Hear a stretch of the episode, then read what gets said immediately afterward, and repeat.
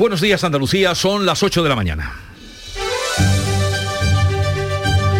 En Canal Sur Radio, La mañana de Andalucía con Jesús Vigorra.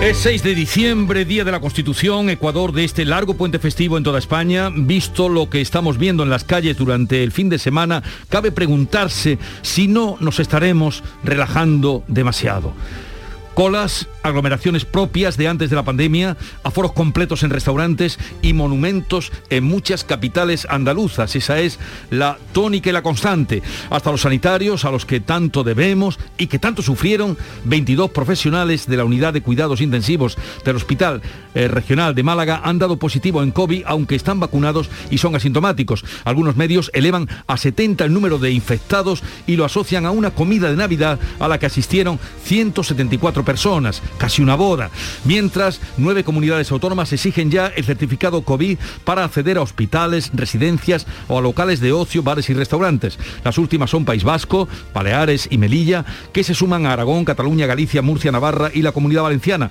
A partir del día 10 de diciembre empezará también a aplicarse en Canarias. Todo esto cuando nuestra Constitución cumple 43 años sin visos de que vaya a reformarse. Los focos hoy en las escalinatas de la Puerta de los Leones con, del Congreso de los Diputados, donde por prudencia aquí sí se va a celebrar al aire libre el acto institucional sin la presencia, como es costumbre por otra parte, de los partidos nacionalistas que volverán a ausentarse.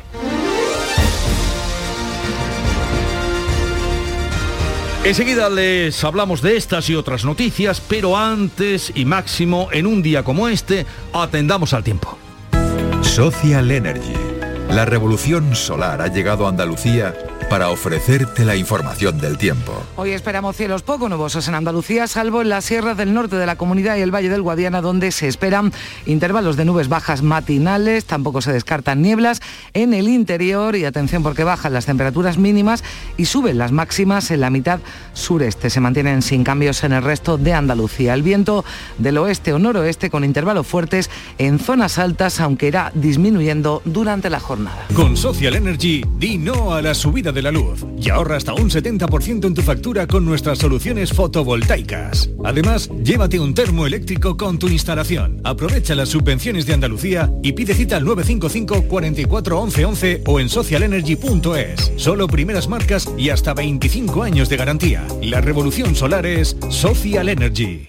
Y vamos con la información del tráfico. Vitaldent te ofrece la información del tráfico. En Clínicas Vitaldent queremos verte sonreír. Es jornada festiva en toda España, en Andalucía, por tanto tráfico fluido a esta hora de la mañana en las carreteras andaluzas, aunque la DGT, recordamos, mantiene abierta esa operación especial con motivo del puente. Los eh, datos provisionales hablan ya de dos personas fallecidas en las carreteras andaluzas en lo que llevamos de puente, nueve en todo el país. Además, tengan en cuenta que desde hoy la DGT inicia una campaña de control de alcohol y drogas al volante. Esta Navidad, Vitaldent va a sonar más que nunca.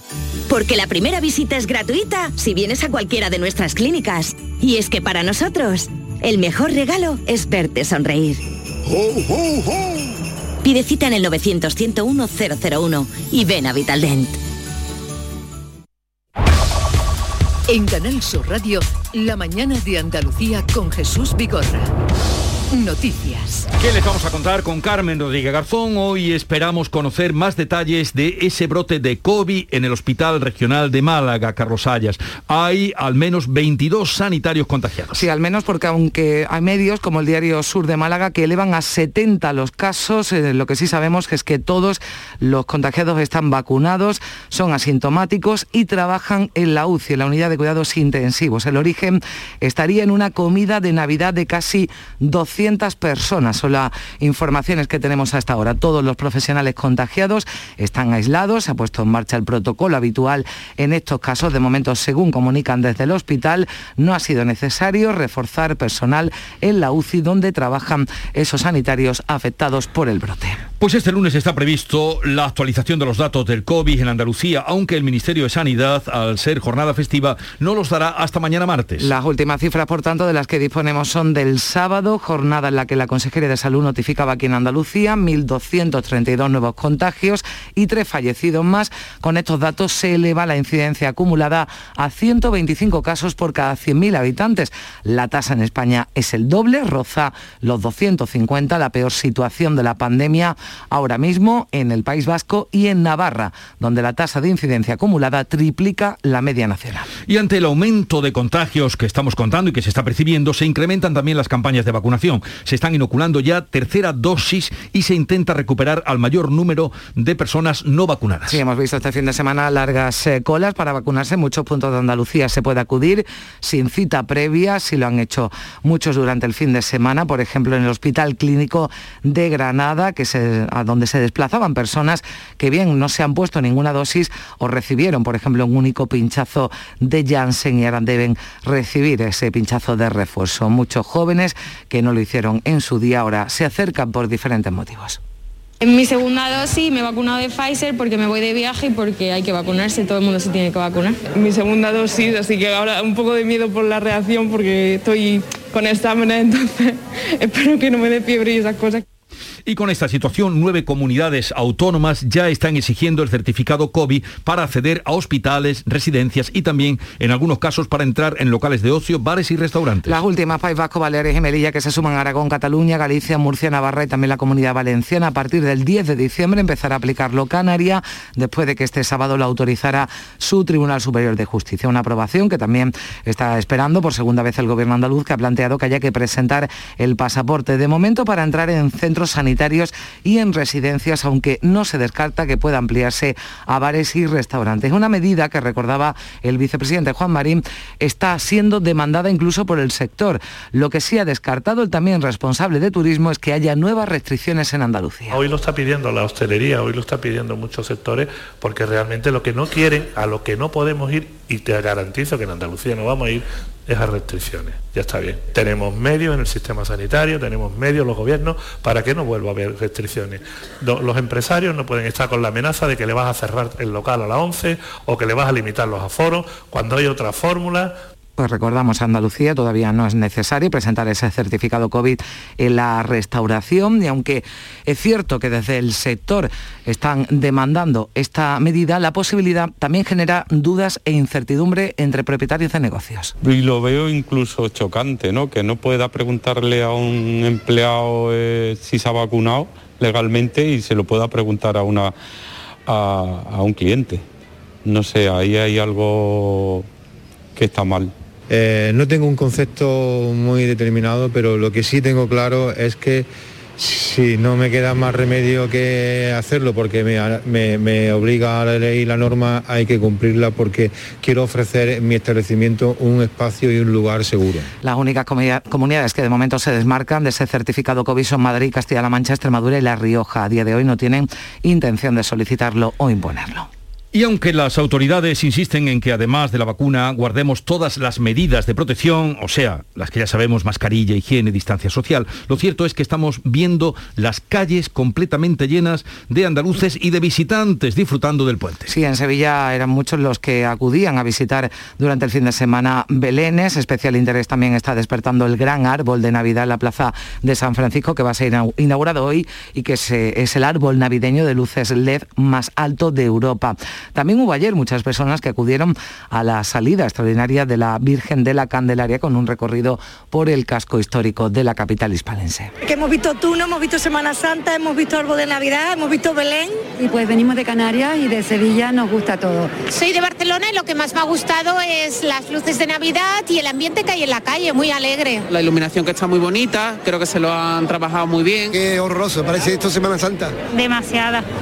Mucha gente también en las calles de Málaga, con largas colas, por ejemplo, para visitar el Museo Picasso, monumentos como la Alcazaba, también el espectáculo de luces y sonido de la calle Larios. Y también sobre todo visitar las luces, que es muy bonito, la, verdad que las mejores que hay. Los sentimientos a flor de piel. Las luces, las canciones, el buen ambiente. Que es muy bonito, todo, lo que estamos viendo. Todo precioso. Alegres, felices y no olvidamos de la pandemia, que falta no hace. Pues eh, dicen los expertos que no debemos olvidarnos. El catedrático de microbiología de la Universidad de Granada, Eduardo Martínez, nos cuenta además cómo debemos y podemos evitar riesgos en las fiestas. Antes de una reunión hacerse test de antígenos también pero inmediatamente antes, de tal manera que si la carga viral es suficientemente grande, el test de antígeno lo va a detectar. Entonces ya no vas a la fiesta y vas al centro de salud a ponerte en cuarentena. Entonces podemos mm, mitigar de alguna manera la expansión. Pues hay quien está echando cuenta esa recomendación porque se han disparado la venta de test de antígenos en las farmacias. Pues vamos a comprobarlo con Antonio Mingorance, que es el presidente del Consejo Andaluz de Colegios de Farmacéuticos. Señor Mingorance, buenos días. Hola, buenos días, ¿qué hay? Eh, tal como apuntaba Carmen, eh, ¿han notado ustedes ese aumento de demanda de test de antígenos? Pues sí, en los últimos días sí es cierto que hay, una demanda. Se ha multiplicado por tres o cuatro la demanda que venía, que venía estando desde hacía semanas. Eh, vamos a recordar, ¿qué mide el test de antígenos? El test de antígenos lo que nos da idea si, vamos, si el virus es positivo, porque ya sabe lo que mide el virus.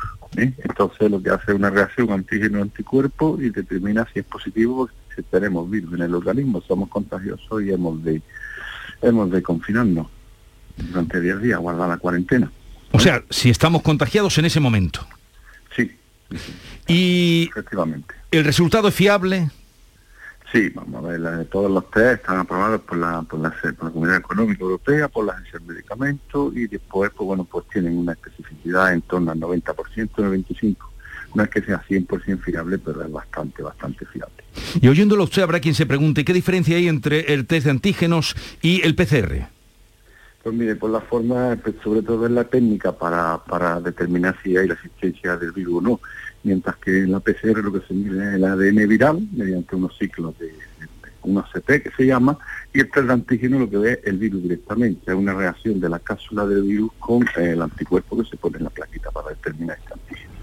¿Y qué precio o entre qué precios oscilan los test de antígenos? Pues yo pienso que está entre los 3 o 5 euros, por ahí andan 5 euros, 6 como máximo. Sí, señor Mingorance, eh, hoy que estamos hablando, buenos días, mm, estamos hablando de la exigencia ya a partir de hoy en Estados Unidos, en Portugal ya también desde hace unos días, a partir de mañana en Reino Unido, de una prueba, una prueba negativa para poder acceder al país. Estos test en principio nos servirían, estos nos dan una indicación a cada ciudadano, y, pero después hay que seguir el protocolo, ¿no? hay que comunicar si uno da positivo en ese test. Ahí está el tema. Eh, estos test nos dan ideas. Si uno es positivo, pues uno tiene la obligación de comunicarlo y de guardar cuarentena, sobre todo por, respeto a los demás, lógicamente. Eso mm. es, básico, ya eso está en la ética de cada, de cada persona, que tenga un test que es positivo y que debe de autoaislarse. Quiere llamar si no tenés contacto con los demás para evitar el contagio. Sí, pero no son válidos, ¿no? Digamos, para esa, eh, esa exigencia que hay en los países, sino que esto lo tiene que hacer un profesional y tiene que certificar el, el resultado, ¿no? Tiene que estar hecho eh, por un profesional sanitario, por un laboratorio que esté autorizado, que tenga su NICA, que esté de alta y que pueda certificar esto. Si no, imagínense, si nosotros no autoevaluamos para una circunstancia de estas, pues no parece razonable. Porque un farmacéutico no lo puede hacer, ¿no? Y puede dar ese certificado. Mire, los farmacéuticos en este momento, depende de la comunidad, pues no, no se hace, pero un farmacéutico puede hacer perfectamente el test, pero el certificado pues no, no lo pueden hacer porque no están habilitados las farmacias para ello, salvo que la administración sanitaria ha sido decidida. Pero en este momento en España eso no sucede. O sea que es una información para uso individual y la responsabilidad también de cada uno obviamente, eh, si usted va a ir a una reunión de amigos, quiere ir tranquilo o quiere hacer un acto de responsabilidad, pues se hace su test de antígeno y por lo menos lleva la seguridad de que usted en momento no va a contagiar. ¿eh? Es por, por usted mismo, sobre usted mismo y sobre todo por respetar a los demás, que es lo que digo que es donde aquí está la clave de esto. Pero no olvidemos que lo fundamental aquí es distancia de seguridad, mascarilla e higiene. Yo estoy en que eso es la mejor medida que puede haber. Pues, en eso seguimos insistiendo. Señor Antonio Mingorance, presidente del Consejo Andaluz de Colegios de Farmacéuticos. Gracias por estar con nosotros. Un saludo y buenos días. Vale, muchas gracias.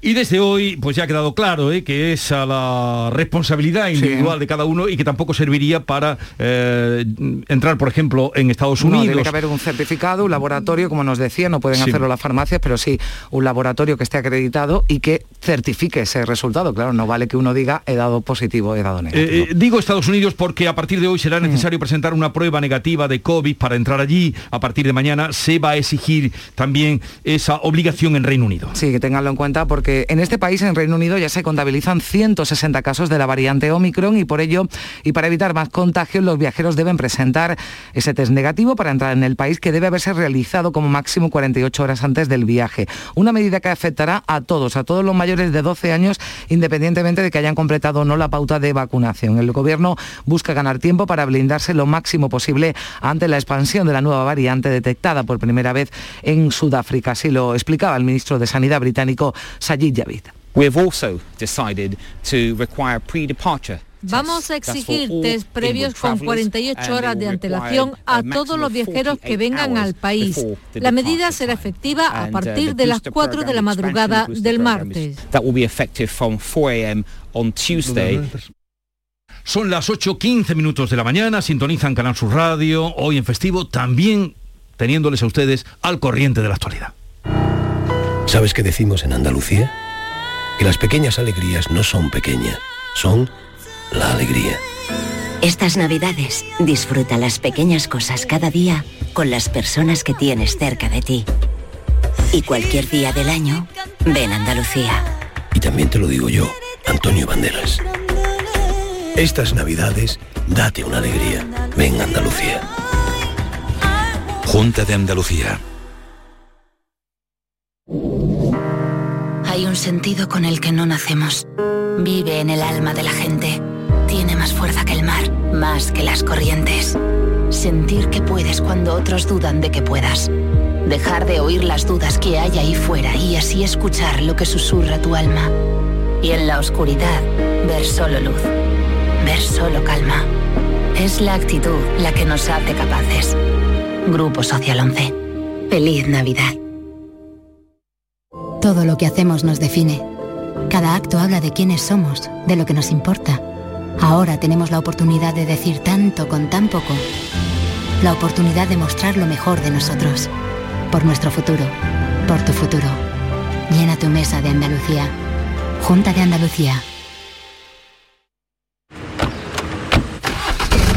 ¿Nos vamos? Sí, espera, que quiero escuchar la fecha ganadora en el último sorteo de mi día de la 11.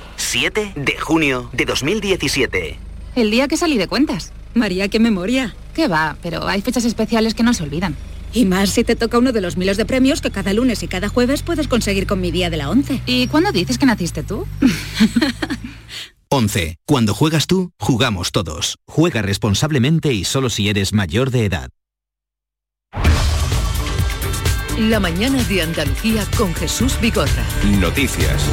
Es 6 de diciembre, Día de la Constitución, que cumple 43 años y en el Congreso una vez más se va a celebrar en el exterior para eh, tener en cuenta pues, las medidas de seguridad. Allí será el acto institucional. Sí, como ocurriera en 2020, la escalinata de la Puerta de los Leones va a ser el escenario para ese acto en el que participan todas las autoridades del Estado, también la mayoría de los partidos con representación en el Congreso y con la ausencia ya habitual de los nacionalistas. Un acto que va a arrancar a las 12 del mediodía. La presidenta Merichel Batet pronunciará el tradicional discurso allí en la Puerta de los Leones. Va a estar acompañada por el presidente del Gobierno, también los presidentes del Tribunal Constitucional o del Consejo General del Poder Judicial. Al acto además, también invitados los presidentes de las comunidades autónomas sobre la Constitución. Hablaba este domingo en una entrevista en el diario La Razón la ministra de Defensa, Margarita Robles, que ha defendido el estado de salud de la Carta Magna y además no cree necesaria ninguna reforma de calado. No veo necesaria ninguna reforma, puede haber reformas puntualísimas, pero insisto, puntualísimas, pero lo que es la Constitución en su conjunto, insisto, eh, nos ha dado un marco de convivencia durante 40 años, es mm, un marco precisamente también para el futuro, para un futuro a corto, a medio y yo diría incluso a largo plazo.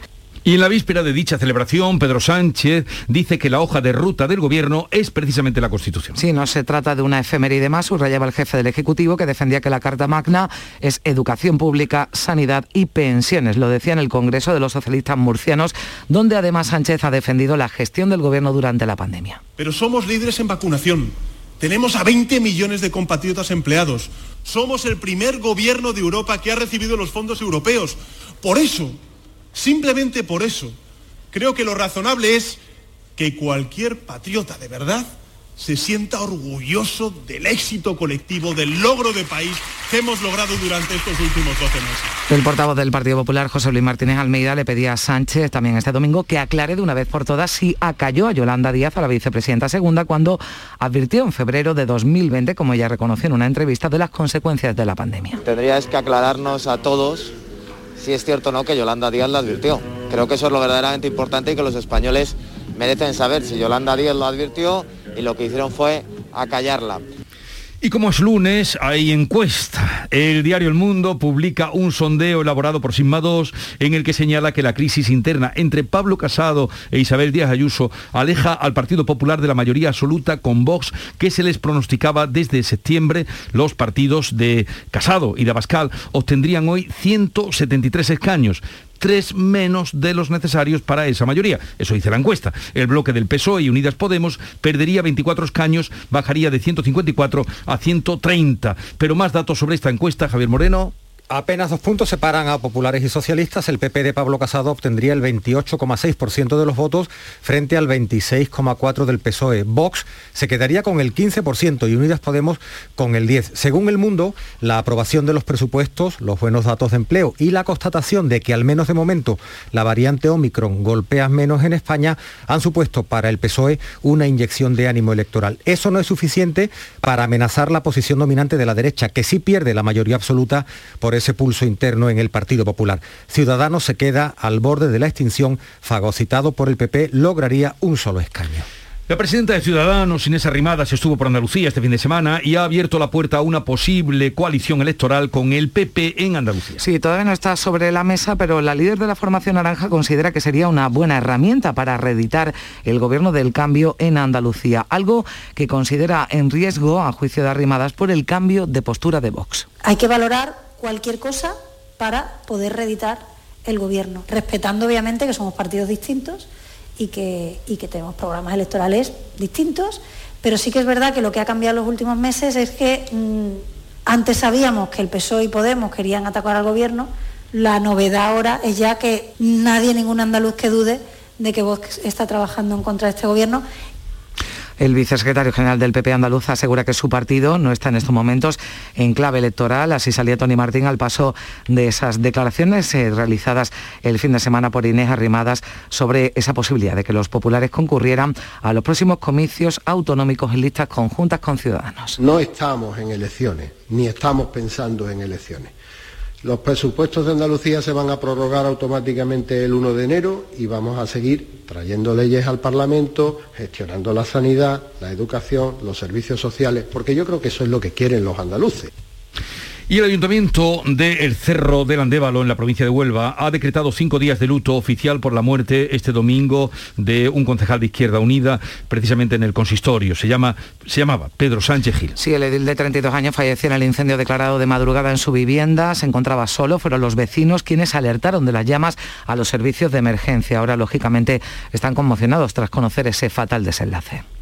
Yo estaba acostada y está, me levanté cuando vi los coches, tantos coches aquí y ya está y dicen que estaba solo, que estaba súper de, de matanza. Es lo que sé, cariño. Pobrecito. En las redes sociales, tanto el coordinador federal de Izquierda Unida, Alberto Gazón, como el andaluz Tony Valero han mostrado sus condolencias por la muerte del concejal de la formación. Seguimos en sucesos. Ha quedado en libertad con cargos el joven de 21 años detenido por un presunto delito de abuso sexual a una niña de 11 en la localidad almeriense de Vera. La rápida actuación de la Guardia Civil ha permitido encontrar en pocas horas a esta niña desaparecida de la localidad vecina de Cuevas de Almanzora. Los padres de la menor detectaron su falta la noche del viernes, dieron aviso a la Guardia Civil que comenzó una rápida actuación gracias a la cual, lo explicaba el portavoz de la Benemérita David Domínguez, la menor pudo ser localizada en pocas horas. Transcurrieron entre tres horas y media y cuatro horas. De hecho, no dio, no dio tiempo a formalizar la, la denuncia por desaparición porque eh, afortunadamente la encontraron muy rápido. Salvamento Marítimo mantiene abierto un dispositivo para localizar a un hombre tripulante de una pequeña embarcación que está desaparecida desde el pasado viernes en aguas de la localidad onubense de Isla Cristina. Sí, una embarcación que habitualmente suele dedicarse a la captura de pulpo. El aviso lo dio una mujer en la jornada del sábado. Manifestó que su marido había salido a faenar el día antes. Desde entonces no sabía nada de él. Y vamos a lo que no quisiéramos tener que contarles, pero sigue empeorando la situación de los pantanos andaluces por la sequía. El último recuento señala que están al 30% de su capacidad. Esto es un 26% menos que la media de lo embalsado en esta época en los últimos 10 años. La situación es especialmente grave en la cuenca del Guadalquivir, la más grande, con solo el 26,4% del agua que es capaz de almacenar. La agricultura, uno de los sectores que más está sufriendo las consecuencias de la sequía, la caída a la mitad de los aportes hídricos en un año normal, está provocando que la situación en el campo sea grave, como contaba en Canal Sur Radio el secretario general de Feragua, Pedro Parias. La climatología no nos está ayudando y las precipitaciones en general en toda la cuenca de Guadalquivir son mucho más bajas y las aportaciones de embalses, por todo tanto, mucho más todavía. Nos encontramos ante una situación realmente bastante grave en todos los, los de la cuenca de Guadalquivir. Y el ministro de Agricultura, Luis Planas, cree además que el escenario de precios altos está llevando al campo español a una situación preocupante. En una entrevista que hoy publica ABC, Planas señala que nos encontramos con una situación que no es exclusiva de España, sino europea y mundial. Esto ocurre en primer lugar debido al parón de la pandemia y la consiguiente recuperación del ritmo de transacciones comerciales, lo que está provocando cuellos de botella. En relación a las materias primas alimentarias, sobre todo cereales y arroz, la FAO ha alertado de un incremento de en torno al 30% de los precios alimentarios nivel mundial, un escenario de precios preocupante, aunque el Banco Central Europeo, matiza y recuerda el ministro, ha indicado que probablemente esos precios se relajen en los próximos meses. Y a todo esto el precio medio de la electricidad rozará hoy los 210 euros el kilovatio hora en el mercado mayorista. La mañana de Andalucía. ¿Sabes qué decimos en Andalucía? Que las pequeñas alegrías no son pequeñas, son la alegría. Estas navidades disfruta las pequeñas cosas cada día con las personas que tienes cerca de ti. Y cualquier día del año, ven Andalucía. Y también te lo digo yo, Antonio Banderas. Estas navidades, date una alegría. Ven Andalucía. Junta de Andalucía. Buenos días. En el sorteo del sueldazo del fin de semana celebrado ayer, el número premiado con 5.000 euros al mes durante 20 años y 300.000 euros al contado ha sido 2348 02348 serie 14 014. Asimismo, otros cuatro números y series han obtenido cada uno de ellos un sueldazo de 2.000 euros al mes durante 10 años. Puedes consultarlos en juegos11.es. Hoy, como cada día, hay un vendedor muy cerca de ti repartiendo ilusión. Disfruta del día. Y recuerda, con los sorteos de la 11, la ilusión se cumple.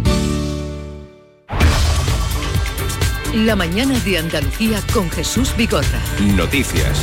La ocupación turística durante el puente en Andalucía está siendo muy alta, aunque se han producido, dicen algunas cancelaciones de última hora. No es el caso en Sierra Nevada, donde se roza el lleno y la estación toma fuerza de cara a una temporada de recuperación. Está con nosotros Santi Sevilla, portavoz de Cetursa. Buenos días, Santi Sevilla. Hola, ¿qué tal? Muy buenas. Eh, ¿Cuál es la situación de ocupación y de pistas en Sierra Nevada? Bueno, la situación es que nos estamos moviendo en este primer parte del Puente de Inmaculada Constitución, en torno al 80-85% en la planta hotelera de Prado Llano, también en los establecimientos eh, de la carretera de acceso a la estación, eh, que están disfrutando de una oferta esquiable de en torno a 15 kilómetros, con 925 metros de desnivel esquiable, desnivel muy importante para esta época del año, eh, se concentra las pistas básicamente en el área de Borreguires y en el entorno de la pista del río. Eh, nieve calidad polvo, 20-40 eh, centímetros es un poco el espesor con el que nos estamos moviendo y aprovechando todos los momentos de frío para producir nieve de cara a mejorar la nieve que ya hay en pistas e ir planteando nuevas aperturas a medida que vaya avanzando el tiempo. Porque ¿Cuántas pistas tienen abiertas este fin de semana? 19. Eh, 19 pistas, 15 kilómetros esquiables. ¿Y qué previsión? Nos hablaba usted de que las condiciones de frío permitían seguir fabricando nieve. ¿Qué previsiones tienen para los próximos días? Bueno, para hoy y para mañana parece que va a subir la temperatura. En este momento se está produciendo nieve, por, ejemplo, en la pista Maribel, que discurre paralela a la vital pista del río, eh, también en la zona de Loma de Vidas que se ha convertido en una pequeña obsesión para nosotros, intentar sacar e, esa zona es muy importante para distribuir mejor a los esquiadores que tenemos ahora en Sierra Nevada. También mañana la temperatura va a ser un tanto elevada, veremos a ver si se puede producir. y en la jornada del miércoles jueves eh, todo apunta a que puede entrar un frente del este eh, que podría dejar alguna precipitación que nos pudiera permitir crecer en, dominio esquiable, abrir nuevas pistas, abrir nuevas zonas y poner en marcha nuevos remontes. Eh, esta es la primera gran fecha invernal del año, el Puente de Inmaculada Constitución de alguna manera activa la industria de la nieve en España y particularmente en Andalucía con Sierra Nevada y estamos muy eh, Santi, lo dejamos aquí. Eh, celebramos con usted que haya tan buenos pronósticos y que todo esté funcionando muy bien. Santi Sevilla, portavoz de Tursa. Llegamos así a las ocho y media de la mañana. Esto es Canal Sur Radio. En la mañana de Andalucía de Canal Sur Radio, las noticias de Sevilla. Asunción Escalera. Saludos, muy buenos días. El día de la Constitución amanece en Sevilla con cielos poco nubosos, habrá algún intervalo de tipo alto y temperaturas que serán más frías la próxima noche sin cambios en los valores diurnos. Hoy llegaremos a 18 grados en la capital, 17 en Lebrija, 16 en Ecija. A esta hora hay 7 grados en la isla de la Cartuja. Y pendientes del tráfico se deja sentir la festividad del día en las carreteras. No hay problemas a esta hora para circular por la red viaria sevillana. ¡Oh, oh, qué ganas tengo de repartir regalos por todo el mundo! ¡Jefe! ¡Tenemos un problema! ¿Qué pasa, duendecillo? El reno Rudolf se ha dado de baja y no puede trabajar. ¿Cómo? ¿Que no puede trabajar? No pasa nada. Entra en www.ignacioautomoción.es que ahí tienen la solución. Ignacio Automoción tiene la solución. En Canal Sur Radio, las noticias de Sevilla.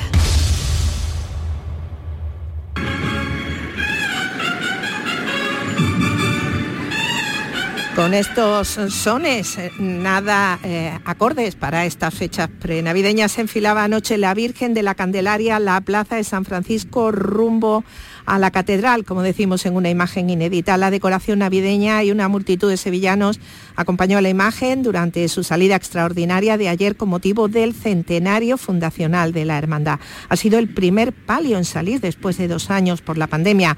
El recorrido se cumplió con devoción, sin incidentes y con algo de frío. Entre tanto, la Virgen de los Reyes se encuentra entronizada en su paso desde el pasado sábado, coincidiendo con el aniversario de la proclamación oficial de su patronajo sobre la ciudad y la archidiócesis, antes de salir mañana, también en procesión extraordinaria e igualmente después de dos años sin estar en las calles de Sevilla. El dispositivo municipal de movilidad y seguridad está preparado. La Virgen saldrá a las 5 por la puerta de San Miguel de la Catedral, una hora después del inicio del cortejo y entrará en el templo metropolitano por la Puerta de Palos. Un puente este de diciembre que está transcurriendo con un lleno absoluto en las calles de la capital y con colas para acceder a los establecimientos comerciales y hosteleros, incluso con reservas. Esta tarde a las 7 se inaugura en la Plaza de San Francisco el árbol navideño de luces LED más alto de Europa.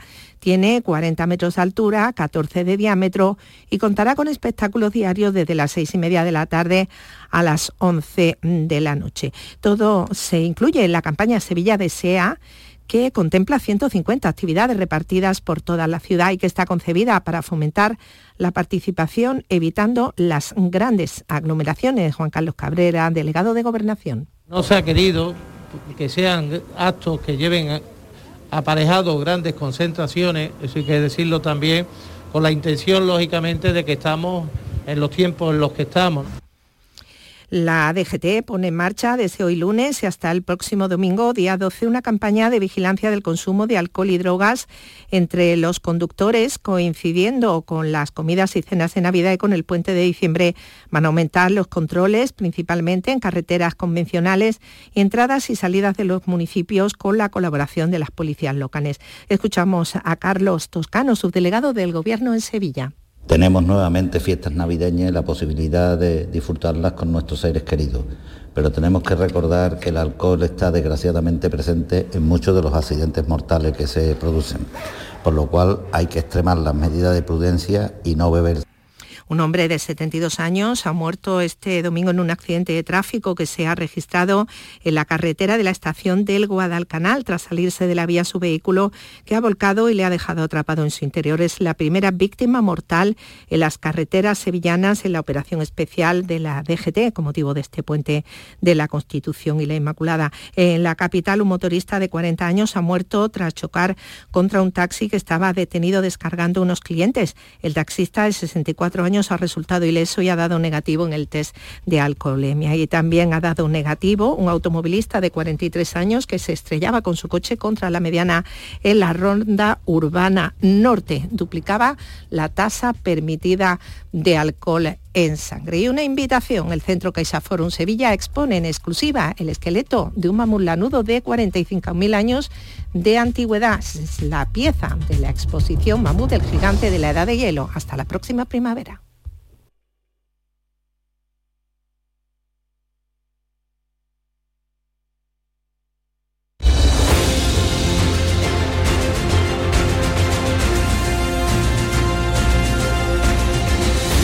8.35 minutos de la mañana, en un momento abriremos tertulia de actualidad, hoy con Rosana Sáez, con Javier Caraballo y con Pepe Landi.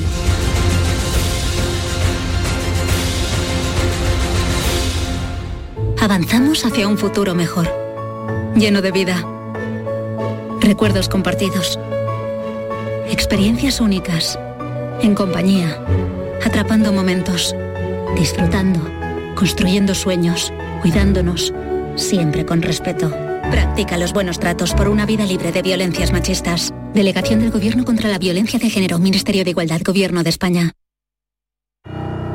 ¿Sabes qué decimos en Andalucía? Que las pequeñas alegrías no son pequeñas, son la alegría. Estas navidades disfruta las pequeñas cosas cada día con las personas que tienes cerca de ti. Y cualquier día del año, ven Andalucía. Y también te lo digo yo, Antonio Banderas. Estas navidades, date una alegría. Ven Andalucía. Junta de Andalucía. Hay un lugar mágico donde se juntan tradición, cultura y arte. El Museo de Belén es más grande del mundo. Ven, no te lo puedes perder. Te esperamos donde el Belén se hace arte. Museo Internacional de Arte Belenista en Mollina, Málaga. Todo lo que hacemos nos define. Cada acto habla de quiénes somos, de lo que nos importa. Ahora tenemos la oportunidad de decir tanto con tan poco. La oportunidad de mostrar lo mejor de nosotros. Por nuestro futuro. Por tu futuro. Llena tu mesa de Andalucía. Junta de Andalucía. En Navidad todos deseamos lo mejor para los nuestros. Desde 1953, la Logroñesa me ofrece el mejor mazapán. Un sabor único, artesano y tradicional. Pero como no solo de mazapán vive el hombre, ahora también tienen turrón blando y torta imperial. Mazapanes de Montoro la Logroñesa. La Navidad en su mesa.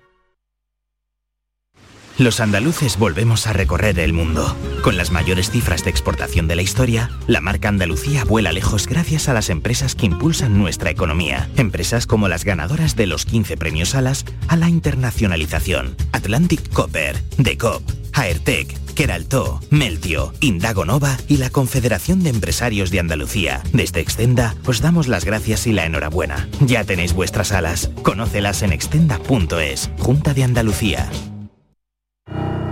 ¿Sabes qué decimos en Andalucía?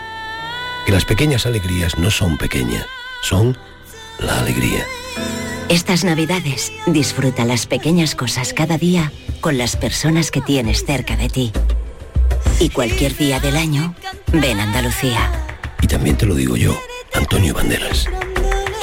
Estas navidades, date una alegría. Ven Andalucía. Junta de Andalucía.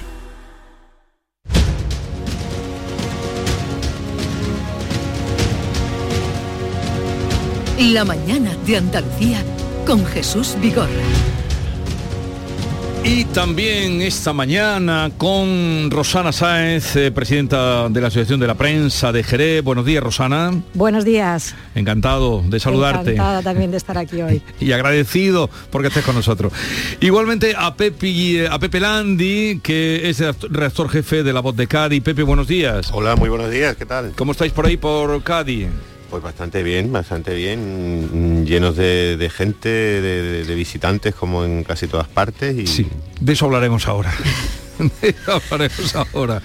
Porque os veo, os veo ya con ganas. ¿Has salido a la calle tú? Eh, sí, ayer eh, me, me, ha tocado este fin de semana trabajar, así que me, me estoy moviendo un poco más de lo de lo normal y, y todo, pues nada, todo lleno, todo lleno, ah. absolutamente colas por todas partes, para aparcar, para tomar café, para, para, para lo que sea. Como si no hubiera un mañana. Javier Caraballo del Confidencial, buenos días, Javier. Muy buenos días. ¿Tú has salido del territorio mítico de Alcalá o no?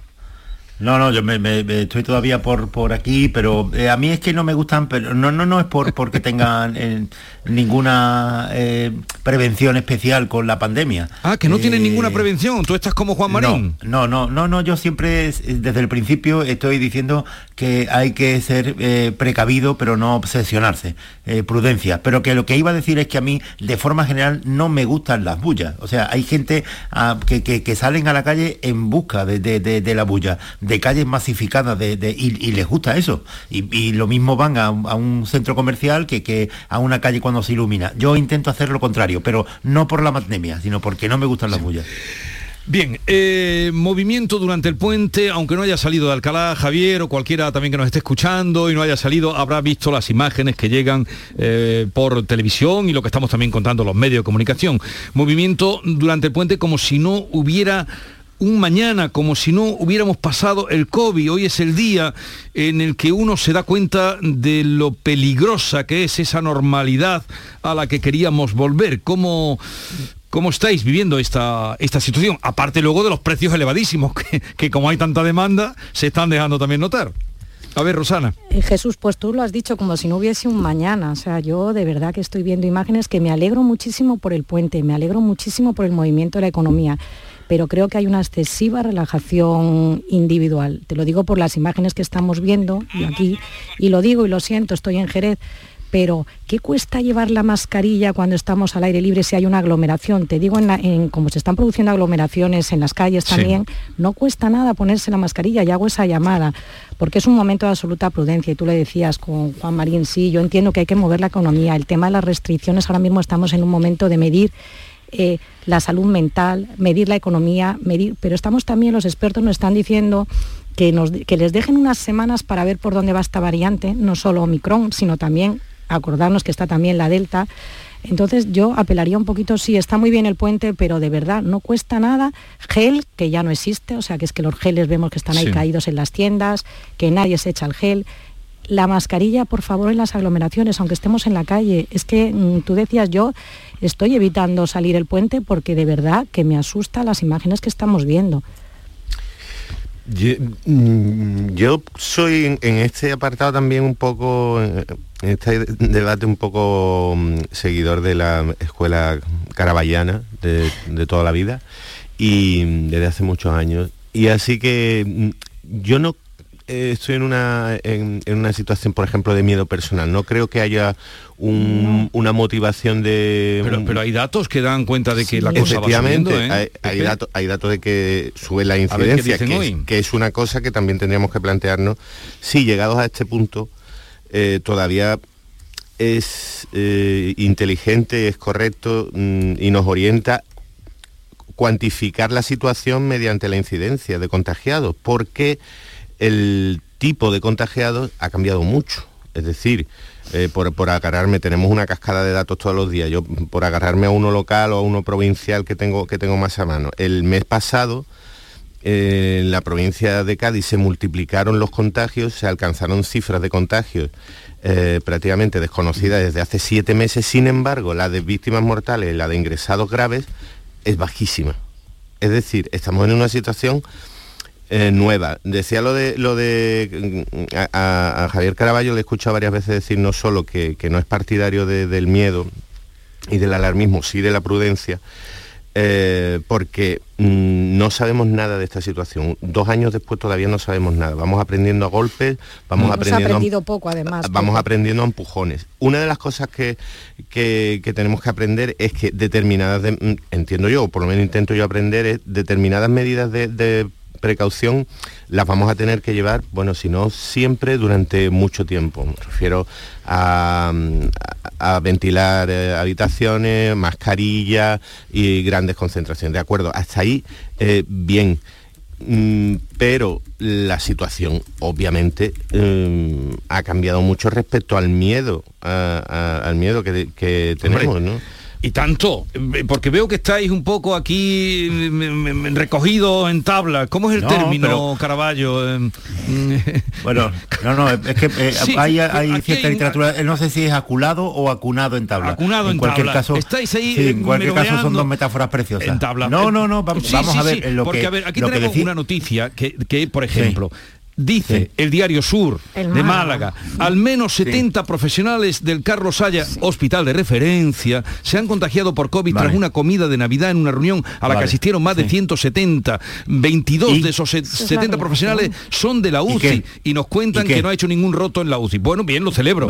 Pero no, no, eh, pero si no hay que celebrar nada, pero pero vamos a ver. Eh, son prácticamente asintomáticos, que, es lo que hablábamos. Que, eh, decir que, que hay que afrontar el COVID eh, con prudencia, pero no con obsesión, no quiere decir para nada, no significa que no le estemos dando importancia a la enfermedad, que no sea en muchos casos una enfermedad muy grave que provoca la muerte en las personas que, se contagian. Pero eh, decir esto de que, hay que actuar con normalidad no es menospreciar a la enfermedad. Lo único que se está diciendo es que, eh, que tenemos que recordar siempre que si España y nosotros estuvimos confinados durante un tiempo no es por la gravedad, por la mortalidad que provoca el COVID, es por el riesgo que había de colapso del sistema sanitario en España. Esto es lo que llevó a todo el mundo, incluida España, a que eh, el año pasado se decretara el confinamiento, porque el nivel de contagio exponencial lo que pone eh, en riesgo es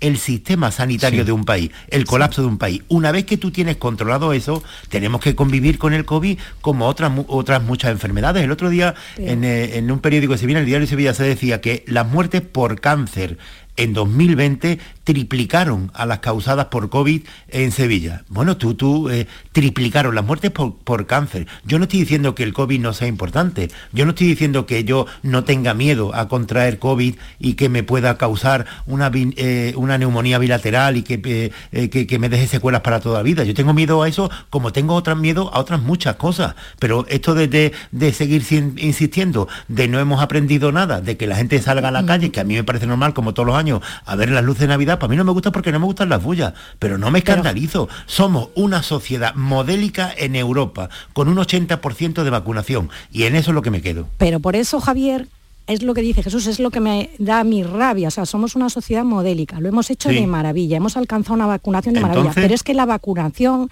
no, no baste. Cuando estás hablando de la presión hospitalaria, ya tenemos comunidades autónomas como Navarra, País Vasco, que se está ya eh, disparando. Es cierto que en Andalucía estamos muchísimo mejor que en otras comunidades. De hecho, estamos en 125 de incidencia frente a 250 que hay de media en España, pero es que en Navarra y en el País Vasco, en Navarra en concreto, estamos superando ya una incidencia de 700 y la presión hospitalaria y la presión en la UCI, que está de media en un 8%, ya está también en un 15%. Entonces, lo que yo quería hoy mm, plantear, sí es cierto que lo hemos hecho de forma modélica. ¿Y por qué cuando lo hacemos de forma modélica, qué nos cuesta ponernos una mascarilla si tenemos a un señor pegado bailando?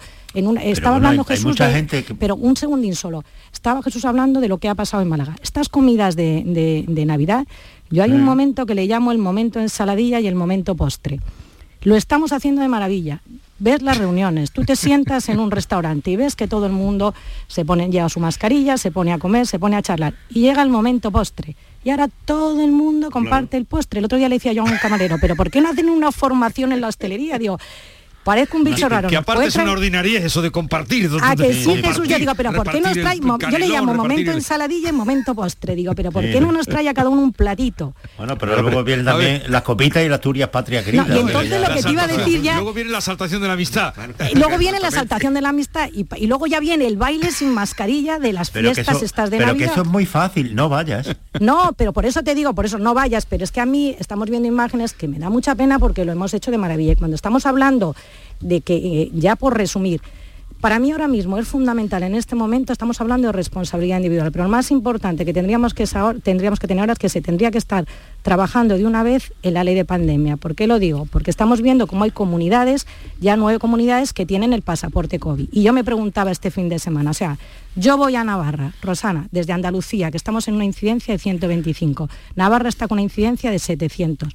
Me piden ahí el pasaporte COVID en este puente y voy con mi pasaporte COVID. Ahora vienen de Navarra o vienen del País Vasco que están testados, que están hasta arriba de COVID y no les pedimos el pasaporte COVID por el problema que ha habido del tiempo con el, Tribunal Superior de Justicia. Entonces, ya de una vez, ya de una vez, ¿por qué no se pone este país en lo importante? Ya que los ciudadanos lo hemos hecho de maravilla. Y cuando estaba hablando del momento postre en Saladilla, la gente está agotada. Yo hablo con gente que ha sido muy responsable durante todo el COVID, este puente, y me dice, es que estamos agotados, estamos cansados, no podemos más, yo me voy de fiesta y si lo cojo, lo cogí, porque como tengo la vacuna y la variante Delta, recordar, recordar que para que eh, sea efectiva al 100%, tenemos que estar inmunizados entre un 90 y un 100 y todavía estamos en el 80. Entonces, no, en Andalucía estamos en el 90. En el 90, pero la, población diana. si, lo cuentas, si lo cuentas la población es un 80. Y lo que te dicen los expertos es que tenemos que estar pero que sí, Pero que, que, me parece muy bien, pero ¿qué, qué hacemos? ¿Qué, hacemos? No, yo te, por eso te estoy hablando a la ley de pandemia y de una vez, porque a mí no me pueden pedir un pasaporte COVID en, un eh, sitio donde hay una incidencia del 700 y que venga aquí ahora, con todos mis respetos, está fenomenal que se mueva el turismo, pero a mí me asusta cuando viene ahora mismo, y lo siento, eh, tenerlo que decir, personas que están viniendo de comunidades donde la incidencia está en 700 eh, casos. con una, presión hospitalaria que sí, ya están ya están alertando los sanitarios. A ver, eh, a ver, pedí antes Javier, luego contigo, Pepe. Vale. Javier. Sí, sí, no, no, no iba a decir, es que, son dos cosas muy distintas. Eh, la, ley de pandemia, pues claro que tendría que estar aprobada en el Congreso. Es algo de que, yo no, no, no entiendo. Es normal que, la pandemia sorprendiera a España, como a otros muchos países, sin una legislación eh, apropiada para una situación de pandemia mundial, pero transcurrido ya todo este tiempo, el Congreso tendría que haber aprobado una legislación específica para esto, y no se han hecho. Pero eso no tiene nada que ver con, la vida, con la vida diaria. Sí, porque nos piden a nosotros un esfuerzo y ellos no, lo con lo cotidiano, con lo cotidiano, que lo cotidiano pues, pues eh, impide eh, o, forma muchas trabas para que el Supremo normalmente lo va aceptando, ¿no? Pero eh, puede darse el caso como, como una sentencia reciente del Tribunal de, Justicia del País Vasco que decía que, que no se podía exigir pasaporte porque estaba mm. coartando la libertad individual, por ejemplo, para entrar en un karaoke. entonces a mí eso me parece una frivolidad eso ya después lo tumbó el Supremo. Pero que tendría que existir una, una legislación mm. eh, nacional sobre pandemia, es verdad. Luego está... Han pasado dos años casi. ¿eh? Pero que, el hecho de que en Navarra eh, tengan una incidencia del 700 no convierte en sospechoso a todos los ciudadanos de Navarra. Por supuesto, no se me vaya a equivocar, pero lo que, te quería decir es la incongruencia de que, pero es que lo que tú dices transmite eso, que venga, que venga aquí un vasco y porque hay una incidencia muy alta en el País Vasco ya piensas tú que te va a contagiar el virus. Las mismas posibilidades tienes tú que bueno, yo. ahora Jesús me deja explicarlo.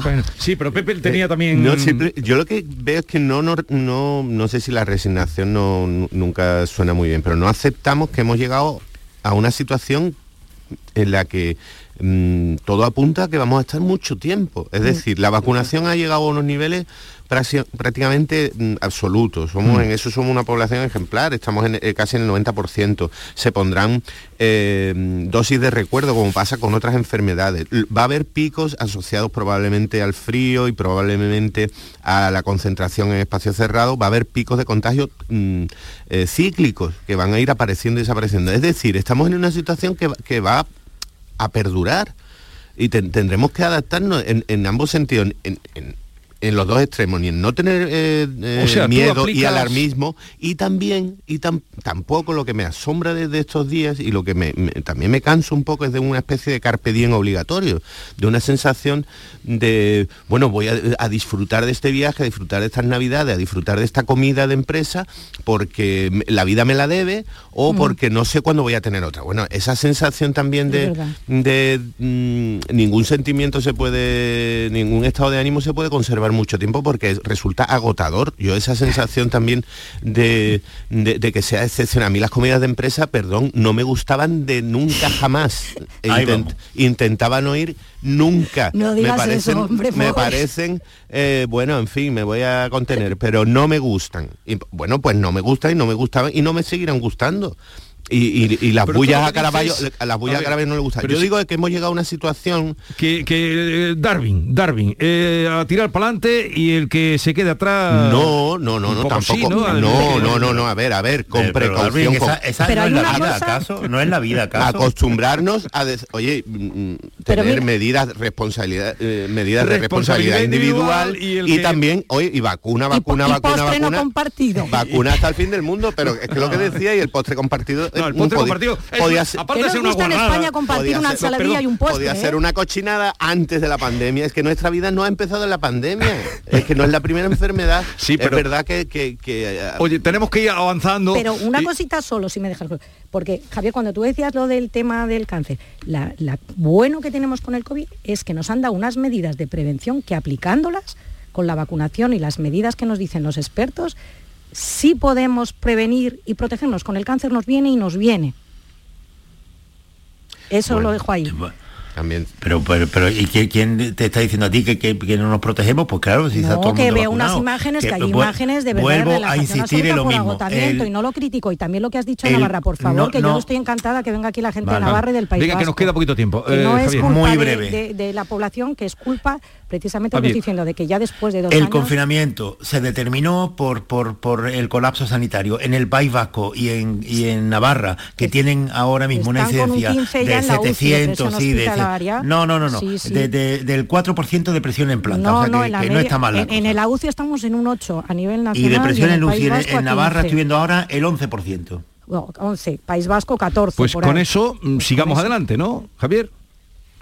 No, no, quiere decir que, que, que, cuando, cuando eh, eh, estos niveles eh, se desestabilicen y cuando haya una presión mayor, cuando otra vez el COVID si llega a suceder eso, empieza a amenazar el sistema sanitario, es cuando hay que llegar a restricciones. Mientras tanto, a convivir con normalidad. la última cosita, los expertos están pidiendo tres semanas para ver por dónde va el Omicron, por eso yo apelo a la responsabilidad individual. ¿eh? porque vamos a escuchar lo que el vicepresidente de la Junta de Andalucía decía eh, este fin de semana. Hoy lo está pidiendo la hostelería, hoy lo está pidiendo muchos sectores, porque realmente lo que no quieren, a lo que no podemos ir, y te garantizo que en Andalucía no vamos a ir, esas restricciones. Ya está bien. Tenemos medios en el sistema sanitario, tenemos medios los gobiernos para que no vuelva a haber restricciones. Que no, vuelva a haber restricciones. No es un poco no es un poco osado este y llega a eh, decir que en diciembre va a ser un mes normalizado. él ha dicho que ¿eh? no vuelvan a haber restricciones. Lo dice por dos veces. Es que yo creo que, las medidas hay que tomarlas con sentido común, porque es cierto que está habiendo restricciones, ha habido restricciones que no tenían sentido común, como la última que planteaban de cerrar la hostelería a las 11 y en cambio las discotecas a la 1. Entonces, cuando se habla de restricciones, yo creo que tiene que haber restricciones con sentido común. Y restricciones con sentido común son, por ejemplo, igual, si no sabemos por dónde va esta variante y ah, nos están pidiendo tiempo, pues igual el transporte público no. Pues, yo veo muy importante, por ejemplo, los aforos. El que estamos viendo, transporte público, pues igual hay que dejar otra vez la distancia social de un sitio sí, de un sitio no. Entonces, es verdad que a la hostelería y a la economía es un momento que hay que medir un montón las restricciones, pero sin ninguna restricción, decirlo abiertamente, incluso llega a decir que será un diciembre normalizado, me parece un poco aventurado. es un poco atrevido, un poco atrevido. Eh, veremos qué pasa porque no olvidemos que tenemos, estamos al día 6 de diciembre, nos queda todo lo que resta de puente, los fines de semana, eh, Aviones, las comidas de empresa, eh, nos queda Nochebuena fin de año, cabalgatas. El, viernes estará por aquí tu consejero favorito, eh, Caraballo, aquí en el programa. Sí. Va a venir a verlo. Jesús Aguirre. Jesús Aguirre, sí. Nuestro pues, pues, consejero ah, favorito. Yo también, Y Pepe Landi no lo sé. Pero tendrá que decirnos algo sobre lo que se acontece. Seguro, seguro que, que, no es tan desahogado como, como el vicepresidente Juan Marín, entre otras cosas porque no se puede afirmar eso. O sea, es que, esto no, no, es constantemente blanco-negro. Que, que yo diga ahora que me parece normal que la gente salga a la calle, vaya con normalidad, mientras tengamos estas cifras de, incidencia de contagio, pues esto no es incompatible con añadir que tampoco sabe nadie qué va a ocurrir a final de diciembre o a principios de enero. O sea, afirmar categóricamente que aquí ya no va a haber más restricciones, pues no lo sabemos, oiga. Pero eh, parece que, que sí, que esto va a seguir siendo así, que la presión hospitalaria sigue siendo baja. Pero afirmarlo categóricamente, pues eh, es una estupidez porque realmente no se puede sostener eso. Javier, en eso es en lo que yo coincidía contigo, en eso es lo que yo coincido. Esto es una pandemia mundial, entonces hay que ser extremar la prudencia. Pepe. Claro, hay que, hay que aceptamos desde el principio de, la pandemia, estamos siempre eh, intentando llegar a, una especie de conclusiones precipitadas, decisiones muy rápidas, eh, em, adelantarnos desde, desde la ciencia hasta las administraciones, luego en la cadena llega hasta nosotros. Por ejemplo, la semana pasada con la variante Omicron, por primera vez tuve la sensación de que había una cierta crítica mm, respecto a un cierto alarmismo, un cierto alarmismo por, por no esperar, por no saber esperar eh, los 4, 8, 14, no lo sé, los días que nos digan los científicos para establecer si, por ejemplo, eh, tiene, mm, eh, provoca casos de mayor gravedad, que parece que no, si es más contagiosa, que parece que no, esto de estigmatizar al, lugar eh, de, al, lugar de origen de, una recoge ya, recoge que vamos a llegar a un nuevo momento. Yo tenía un poco de tiempo y un poco de calma. Y no nos pueden cegar las elecciones, a los políticos. Yo tenía aquí un montón de temas que los tenemos ya, en fin, a ver si podemos tocarlos porque son interesantes. Llegamos a las 9.